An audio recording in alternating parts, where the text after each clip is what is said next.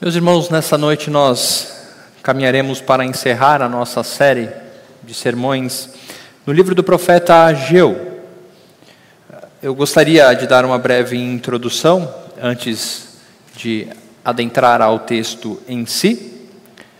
É um texto relativamente curto que nós iremos ler hoje, mas é interessante que nós lembremos que o livro do profeta Ageu, o pano de fundo, a circunstância a qual essa narrativa nos é apresentada. É, após o retorno do povo de Israel do exílio babilônico, durante este retorno, ao retornar propriamente dito, o Senhor ordena que o seu templo seja ah, construído, que o templo do Senhor seja construído. Alguns anos se passam, cerca de 15 anos se passam, o templo não está construído, então a palavra do Senhor vem por meio do profeta Ageu, ah, tendo como pano de fundo o relacionamento do povo, ou a comunhão do povo com o seu Deus, representada pela reconstrução do templo. Devemos lembrar que no Antigo Testamento o templo era a representação da presença de Deus no meio do seu povo. Mas acompanhem comigo então o livro do profeta Ageu, capítulo 2, versículos 20 a 23. Diz assim a palavra do nosso Deus. A palavra do Senhor veio pela segunda vez a Ageu, no vigésimo quarto dia do mês, dizendo: Fale a Zorobabel, o governador de Judá. Farei tremer o céu e a terra, derrubarei o trono dos reinos e destruirei a força dos reinos das nações. Destruirei os carros de guerra e os que andam neles os cavalos morrerão e os seus cavaleiros matarão uns aos outros. Naquele dia, diz o Senhor dos Exércitos, tomarei você, Zorobabel, filho de Salatiel, você que é meu servo, diz o Senhor, e farei de você um anel de selar, porque eu escolhi, diz o Senhor dos Exércitos. Vamos orar? Santo Deus, eterno Pai, louvado seja o teu nome, ó Pai, porque o Senhor se revelou a nós. O Senhor nos ensina quem o Senhor é. O Senhor nos ensina a sua obra em nossa vida por meio de Cristo Jesus. Sabemos, ó Pai, que não podemos compreender se não for por meio do Teu Santo Espírito agindo em nós. Pedimos que assim aconteça, que Teu Santo Espírito nos conduza nesta noite. Em nome de Jesus. Amém. Como eu disse, meus irmãos, a nossa série está assim encerrando. E o tempo ao qual passamos olhando para o profeta Ageu e a sua relação, sendo aquele que transmite a palavra de Deus ao povo de Israel, está focada na construção do templo e como isso representa a comunhão do povo de Deus com o próprio Deus. Nós vimos que na nossa primeira, no nosso primeiro sermão que a hora que Deus se revela ou transmite a sua revelação por meio do profeta Ageu e pede, ordena que o povo volte para construir o templo, deixe as suas casas. Lembre-se que o povo estava mais preocupado em construir as suas próprias casas do que construir o templo. Deus então exorta, ordena para que o povo ah, pense a respeito de quanto eles estão desejando ter uma comunhão com Deus. Então nós vimos que comunhão com Deus ela está atrelada ao nosso desejo de que Deus esteja habitando em nossa vida. Vimos também que Deus fala ao seu povo e a nós que é Ele quem fortalece esta comunhão. É das mãos do Senhor que vem a força para nós continuarmos caminhando com Ele. Vimos também que esta comunhão com Deus exige entrega. Não há como você pensar ou querer ter alguma comunhão com Deus se não for por meio de entrega entrega de vida ao Senhor. E aqui nós chegamos na última revelação dada por Deus ao profeta Ageu, no qual podemos compreender um pouco sobre a, que a comunhão que Deus nos oferece nos permite desfrutar da certeza daquilo que Deus já prometeu, seja no tempo presente ou no porvir. A comunhão com Deus é a comunhão que nos garante o porvir. É o tema do sermão desta noite. Você já parou para pensar quais são os fatores que impedem ou que nos impedem de ter uma comunhão com Deus da forma com que Deus deseja. O que é que te impede de aprofundar a sua comunhão com o Senhor? Quais são os obstáculos dos nossos dias? Quais são as circunstâncias desfavoráveis a isso? Por muitas vezes nós dizemos crer em determinadas coisas a respeito de Deus, mas não conseguimos usufruir dessa certeza quando se faz necessário. Por muitas vezes dizemos coisas a respeito de Deus, mas quando é necessário que nos apropriemos dessas verdades no cotidiano, na vida comum, falhamos. Eu creio que esse seja o ponto desta última revelação dada especificamente a Zorobabel. Vejam que esta última revelação é dada junto, no mesmo dia que a revelação anterior. Se você comparar o versículo 20 com o versículo 10, ele vai mostrar: Deus deu duas revelações no mesmo dia. Isso significa que a primeira revelação não era para Zorobabel? Não, também era. Mas que havia algo em particular a ser tratado com o governador de Judá, neste período. Mas também nos ensina a necessidade de sermos constantemente relembrados a respeito do caráter de Deus. O que o profeta Ageu estava fazendo ali, cumprindo a revelação do Senhor, é relembrando o povo de quem Deus é, para que então isso fizesse diferença na vida do povo no seu dia a dia, na vida comum. E o primeiro ponto que eu gostaria que nós observássemos é que a revelação do Senhor traz a respeito de que Deus é soberano sobre todas as circunstâncias. Conhecer a Deus é compreender que Ele é soberano sobre todas as circunstâncias. Vejam que o Senhor retorna a falar sobre como Ele, ah, como as nações seriam abaladas pelo seu poder. Versículo 21 e 22 Fale a Zorobabel, governador de Judá: farei tremer o céu e a terra, derrubarei tronos dos reinos e destruirei a força dos reinos das nações. Destruirei os carros de guerra e os cavalos. Os cavaleiros se matarão uns aos outros. Deus então inicia a sua revelação novamente, falando sobre como ele era soberano. Notem que anteriormente a essa revelação, Deus já havia, o Senhor já havia utilizado essa mesma linguagem nos versos 6 e 8. Ele vai falar também sobre tremer as nações, em recolher todos, todos os tesouros dessas nações para que Israel pudesse cumprir a construção do templo.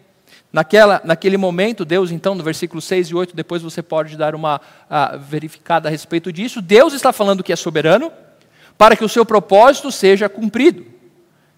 Ele disse que o seu templo seria reerguido, e aqueles que estavam preocupados de onde viria o dinheiro, de onde viriam os recursos, o que aconteceria, Deus diz: Eu farei tremer as nações. Minha é a prata, é o ouro. Mas agora aqui eu creio que o Senhor está trazendo a Zorobabel a certeza ou a garantia de que Ele é Senhor sobre todas as nações, sobre qualquer circunstância. O Senhor também enfatiza isso. No entanto, nós agora temos o Senhor focado em falar com Zorobabel a respeito disso. Eu sou soberano sobre todos aqueles que têm poder terreno sobre vocês.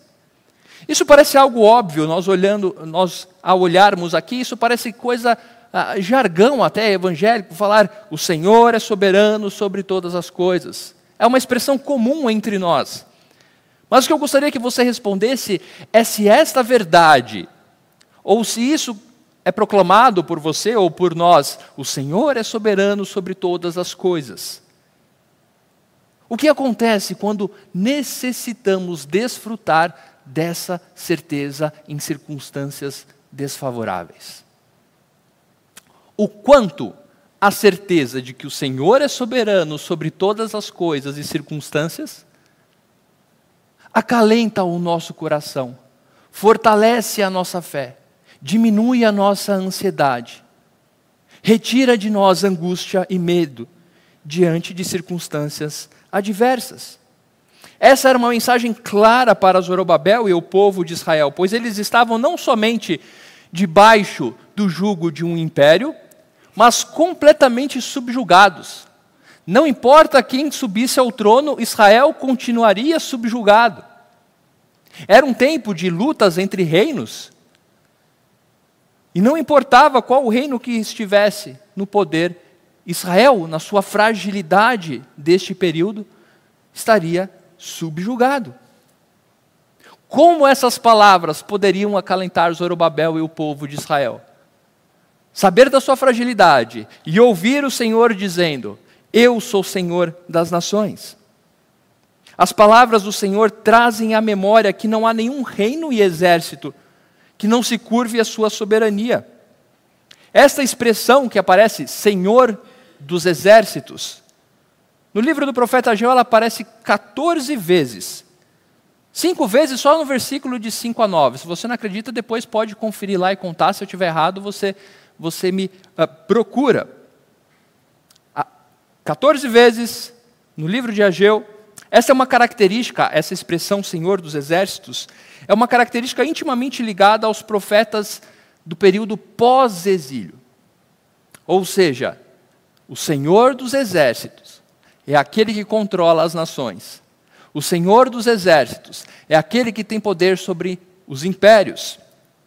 Essa expressão aparece 80 vezes nos livros de Ageu, Zacarias e Malaquias, enfatizando que, mesmo em meio a circunstâncias desfavoráveis, muito por conta do seu distanciamento do Senhor, o povo estava experimentando esse julgo, mesmo em circunstâncias desfavoráveis, subjugados, o Senhor continua dizendo: Eu sou o Senhor dos exércitos, Rei, soberano sobre todas essas nações. Vejam que a certeza ou o conhecimento de quem Deus é, do seu caráter, não é somente algo necessário para o porvir. Como o povo de Israel poderia usufruir desta certeza, não vendo ela na prática? Israel não venceria os impérios que estavam lhe subjugando. Mas quando conhecem a Deus, ou quando conhecemos a Deus, isso produz em nós algo não somente circunstancial. Vejam, certamente, reforçando esta verdade que o Senhor é soberano, isso traz a nós um coração mais confiante a passar por tais circunstâncias. O Senhor não está alheio ao seu povo, muito menos de mãos atadas diante dos poderosos reinos terrenos. Pelo contrário, ele garante, garante que o seu juízo será exercido. No versículo 23, ele deixa claro dizendo: Naquele dia haverá um momento onde a minha promessa será cumprida. A expressão naquele dia do versículo 23 indica para o dia do Senhor, ou o dia em que o Senhor exerceria o seu juízo de forma definitiva sobre todos aqueles que atentam contra o seu povo. Crer que o Senhor é soberano sobre todas as coisas, sobre todas as circunstâncias, fortalece o nosso coração. Em circunstâncias adversas no tempo presente, porque cremos em Suas promessas. Cremos que apesar dos pesares, o Senhor prometeu que cuidaria do seu povo e que todos aqueles que atentam contra o seu nome serão julgados. Vejam, o que eu estou querendo trazer aqui é, é para que nós avaliemos o quanto aquilo que dizemos a respeito de Deus faz parte da nossa vida cotidiana. Como eu disse, essa expressão, o Senhor é soberano sobre todas as coisas, está nos lábios de muitos de nós. Mas o quanto nos apropriamos dessa certeza quando as circunstâncias não são favoráveis, vão demonstrar realmente o quanto nós cremos nesta realidade. Eu não estou dizendo que será fácil. Certamente não era para Zorobabel, para o povo de Israel. Mas o Senhor continua lembrando quem Ele é. Em Apocalipse 6, versículo 16, A palavra de Deus nos diz como o dia do Senhor tratará aqueles que atentam contra o seu nome.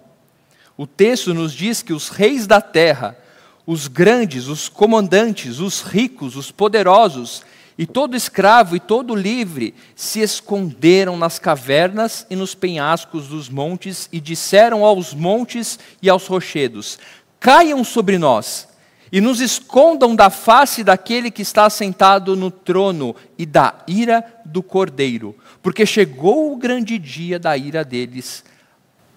E quem poderá subsistir?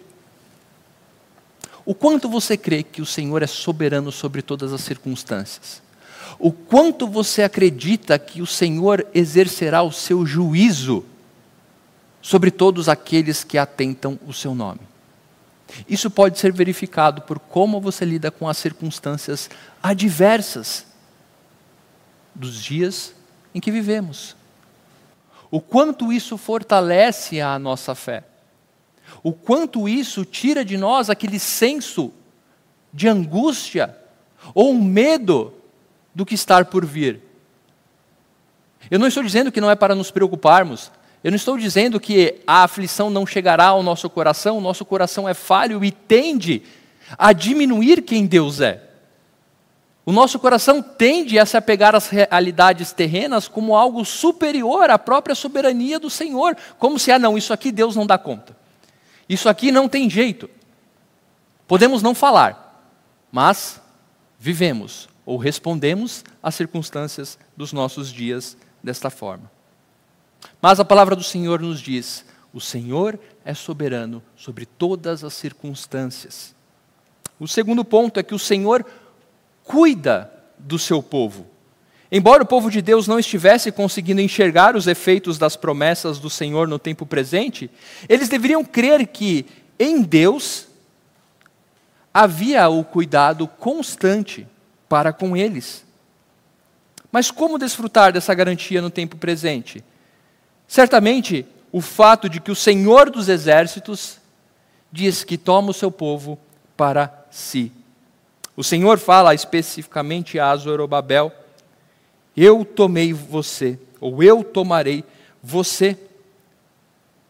Saber quem Deus é e como ele se relaciona com o seu povo nos permite confiar que ele sempre cuidará de nós. Quando Deus diz, eu cuido do meu povo, isso deve, isso deve fazer diferença no nosso dia a dia em meio a circunstâncias adversas. Mesmo quando as circunstâncias não mostrem esse horizonte, se cremos que o Senhor é soberano sobre todas as coisas e que Ele cuida do seu povo, isso deve afetar a nossa vida. Ou o Senhor é soberano sobre todas as coisas e cuida do seu povo, como ele mesmo diz, ou não há como descansar em comunhão com Deus. Ou você acredita que o Senhor é soberano sobre todas as coisas e cuida do seu povo, ou você não vai conseguir desfrutar de uma comunhão com Deus. Pois tudo que surgir aos seus olhos, todas as circunstâncias adversas, irá distanciá-lo desta comunhão. O Senhor já havia reforçado esta realidade em suas revelações anteriores. Veja em Ageu mesmo, capítulo 1, versículo 13, o que ele diz ao povo. Então, Ageu, o enviado do Senhor, falou ao povo segundo a mensagem do Senhor, dizendo: Eu estou com vocês, diz o Senhor capítulo 2, versículo 4 a 5. Desça o seu dedo um pouquinho. Mas agora o Senhor diz: Seja forte, Zorobabel, seja forte, Josué, filho de Josadaque, o sumo sacerdote. E vocês, todo o povo da terra, sejam fortes, diz o Senhor, e trabalhem, porque eu estou com vocês diz o Senhor dos Exércitos, segundo a aliança que fiz com vocês quando saíram do Egito, o meu espírito habita no meio de vocês. Não tenham medo. Crer que o Senhor cuida do seu povo é aquilo que nos permite, nos dias de hoje, enfrentar medo, angústia incerteza, confiando na palavra daquele que é soberano sobre todas as circunstâncias. Mas a verdade é que o Senhor sabe que o nosso coração é inconstante e propenso a diminuir o seu poder. Isso acontece quando nós nos esquecemos como as promessas do Senhor ao seu povo foram conquistadas. O Senhor é soberano sobre todas as circunstâncias, Ele cuida do seu povo e há um modelo pelo qual as suas promessas podem ser garantidas, que é por meio da obra de Cristo Jesus. Quando o Senhor usa a expressão para Zorobabel, meu servo, ao se referir a Zorobabel, ele indica o que no Antigo Testamento apontava para a função de um mediador. Sim, indivíduos selecionados para realizar uma tarefa designada por Deus. E aqui especificamente ligada à descendência de Davi rumo ao rei ideal. Essa expressão. Algumas passagens que nós notamos isso, por exemplo, em 2 Samuel 3, versículo 18, o Senhor diz: Por meio de Davi, meu servo, livrarei o meu povo das mãos dos filisteus e das mãos de todos os seus inimigos. O Salmo 89, versículo 3. Tu disseste: Fiz uma aliança com meu escolhido e jurei a Davi, meu servo. O Senhor então se dirige a Zorobabel, dizendo que ele era o seu servo, mas não só isso, que Zorobabel ia ser feito como anel de selar. Mas o que será que isso significa? Ser feito anel de selar. Eu não sei quantos aqui estão acostumados ou já viram, por exemplo, filmes sobre a antiguidade ou algum documentário, mas esse anel de selar era aquele anel que o rei ou governante possuía, que funcionava como uma espécie de carimbo. Ou carimbava com a tinta, ou se não com parafina de vela, colocando o seu o anel em cima. E aquilo era a representação da autoridade de quem estava fazendo. Não só da autoridade, como da posse. Um documento que possuía este carimbo, ele tinha toda a autoridade para executar aquilo que ele estava determinando, como também identificava que aquele documento possuía a quem tinha a autoridade. Zorobabel então está sendo, ah, está sendo dito a ele que ele será transformado, não só no mediador, mas terá toda a autoridade. Interessante que este anel era algo que era inseparável do seu possuidor. Não era igual nos dias de hoje, que o gerente dá um carimbo para o seu subordinado e diz: Ó, oh, não, carimbo. Não. Pertencia somente ao rei ou ao governador. Isso nos indica também que o Senhor traz o seu povo para próximo de si, inseparavelmente. Mas vejam, o Senhor colocará a sua marca no povo, marca incontestável, por meio de um mediador. Mas se você está familiarizado com, com o contexto histórico bíblico, você consegue me dizer aonde entra Zorobabel nessa história após este período? Você já ouviu falar de Zorobabel depois de que o templo é construído? Será que a profecia falhou?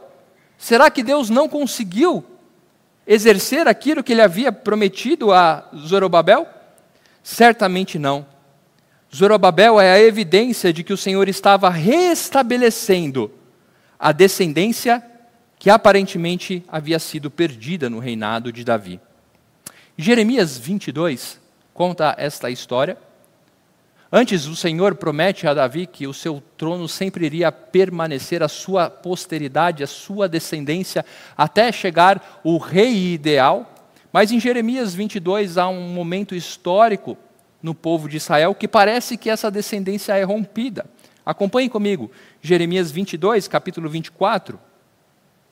Tão certo como eu vivo, diz o Senhor, ainda que Jeconias, filho de Joaquim, rei de Judá, fosse o anel de selar da minha mão direita, eu dali o arrancaria. Vou entregá-lo, ó rei, nas mãos dos que procuram tirar a sua vida, e nas mãos deles a quem você teme, a saber, nas mãos de Nabucodonosor, rei da Babilônia, e nas mãos dos caldeus. Lançarei você e a sua mãe, que o pôs no mundo, para outra terra em que vocês não nasceram, e ali morrerão. Mas a terra da qual eles terão saudades, essa não voltarão. Então, em Jeremias, nesta passagem, quando o profeta está falando a respeito do castigo do cativeiro babilônico, de certa forma parece que a descendência de Davi havia sido rompida. E em Zorobabel, então, o Senhor está demonstrando que a sua aliança permanece. O povo está voltando para ajudar e o Senhor está restabelecendo a sua aliança com o povo. Podemos ver que Zorobabel cumpriu o seu papel como aquele da descendência de Davi. Mas sabe por que Zorobabel não é o fim dessa história? Abra sua Bíblia em Mateus capítulo 1.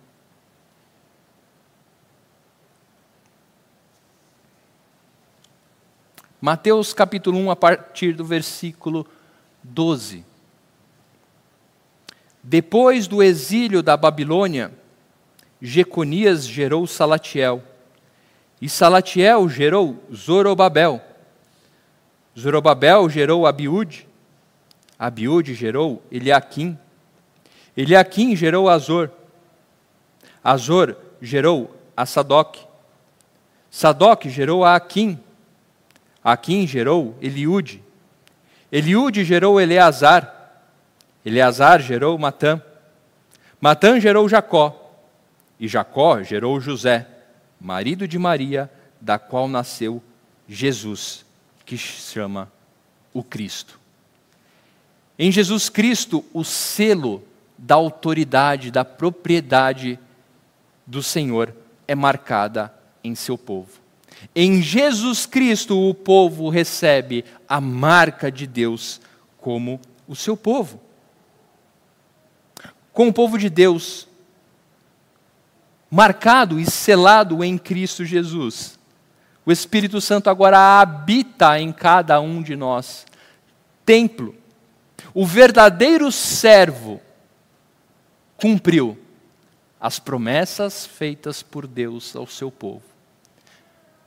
O quanto isso impacta o seu dia a dia? O quanto a compreensão de que as promessas de Deus para o seu povo foram garantidas e cumpridas em Cristo Jesus. O quanto esta verdade que nós professamos muitas vezes, que as promessas do Senhor para o seu povo não falharão, que aquilo que o Senhor promete para o seu povo, ele cumprirá. Deus é fiel. Está atrelada à obra de Cristo Jesus, morrendo pelos seus pecados, fazendo você nova criatura, transformando a sua visão de mundo, recebendo o Espírito Santo como casa ou templo do Senhor, na qual fomos selados. Crer em Deus como soberano sobre todas as coisas, crer que Ele cuida do seu povo, crer que Jesus Cristo cumpriu as promessas, traz para você no seu dia a dia ou na sua vida cotidiana a compreensão de que você foi selado, marcado, tido como posse. Vejam, Efésios nos lembra a respeito disso, Efésios 1, versículos de 11 a 14, quando Paulo diz: Em Cristo fomos também feitos herança, predestinados segundo o propósito daquele que faz todas as coisas conforme o conselho da Sua vontade a fim de sermos para louvor da Sua glória, nós os que de antemão esperamos em Cristo. Nele também vocês, depois que ouviram a palavra da verdade, o evangelho da salvação, tendo nele crido, receberam o selo do Espírito da promessa. O Espírito é penhor da nossa herança, até o resgate da sua propriedade em louvor e sua glória. Circunstâncias adversas nos cercam. O nosso coração vacilante tende a diminuir quem Deus é frente às circunstâncias terrenas que nos assolam. Mas a palavra de Deus tem este propósito de nos relembrar constantemente quem Deus é. E nessas circunstâncias, Deus se apresenta como soberano sobre todas as coisas, aquele que cuida do seu povo, e aquele em que em Cristo Jesus as suas promessas serão cumpridas. Algumas conclusões para que nós possamos encerrar nesta noite. Quanto mais buscamos conhecer a Deus, mais de quem Ele é nós iremos experimentar. Quanto mais você se dedica, quanto mais você busca conhecer ao Senhor, certamente mais de quem Ele é você vai experimentar. Bondoso, misericordioso, justo. Quanto mais você aprende a respeito disso, mais você experimenta da bondade, da justiça, do cuidado, da misericórdia do Senhor. Nossa comunhão com Deus não pode ser algo supérfluo.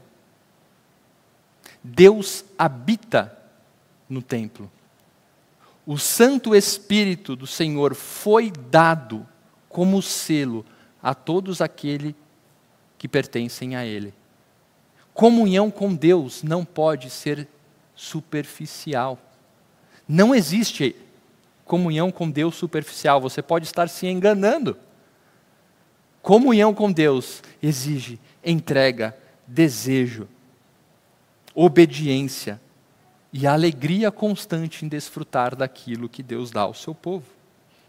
Mas também a igreja do Senhor deve lembrar que ela é sustentada por essa fé. De que Deus concedeu à sua igreja tudo aquilo que ela precisa em Cristo Jesus para continuar a sua obra. Devemos amar a igreja do Senhor porque Cristo morreu por ela, apesar das circunstâncias que podemos enfrentar. E por último, como povo do Senhor, seu Espírito habita em nós o que nos permite desfrutar de Suas promessas em todos os tempos. Quer nos fortalecendo em meios difíceis, ou, primeiramente, quer simplesmente nos atendendo. O Senhor atende o seu povo em tempos imediatos, ou seja, desfrutamos da comunhão com Deus de duas formas: experimentando, mas também crendo naquilo que Ele prometeu no porvir nem sempre será fácil, mas nos dias difíceis, Deus continua sendo soberano. Deus continua cuidando do seu povo. Cristo pagou um preço para os dias difíceis, para que possamos aguardar a nossa bendita e eterna esperança. Que possamos novamente ouvir a palavra do Senhor, assim como Zorobabel ouviu que possamos refletir a respeito do que entendemos ou compreendemos a respeito do caráter de Deus. E ao fazer isso, o quanto experimentamos bonanças para aqueles que assim fazem. Alegria em meio à dor, coragem em meio ao medo, paz em meio à angústia. Somente quando nos apropriarmos de quem o Senhor realmente é e desfrutarmos daquilo que Cristo conquistou. Que essa seja a nossa vida de comunhão com o Senhor. Vamos orar? Senhor, diante de Ti, da Tua palavra, somos gratos, ó Pai, porque o Senhor nos ama, o Senhor nos ensina quem o Senhor é. O Teu Santo Espírito aplique em nosso coração aquilo que necessitamos, ó Pai, para nos aproximar de Ti. Queremos, Senhor, cada dia mais confiar, crer, descansar e amar aquilo que Cristo fez por nós. Que as nossas palavras sejam transformadas, ó Pai, em atitudes. Para que, em dias difíceis, Senhor, possamos recorrer ao Senhor por quem o Senhor é. Ajude-nos, Senhor. Fortaleça-nos, ó Pai Cria em nós esta vontade, esta fé e essa atitude. Oramos pedindo, porque cremos que podemos receber no nome de Jesus Cristo. Amém.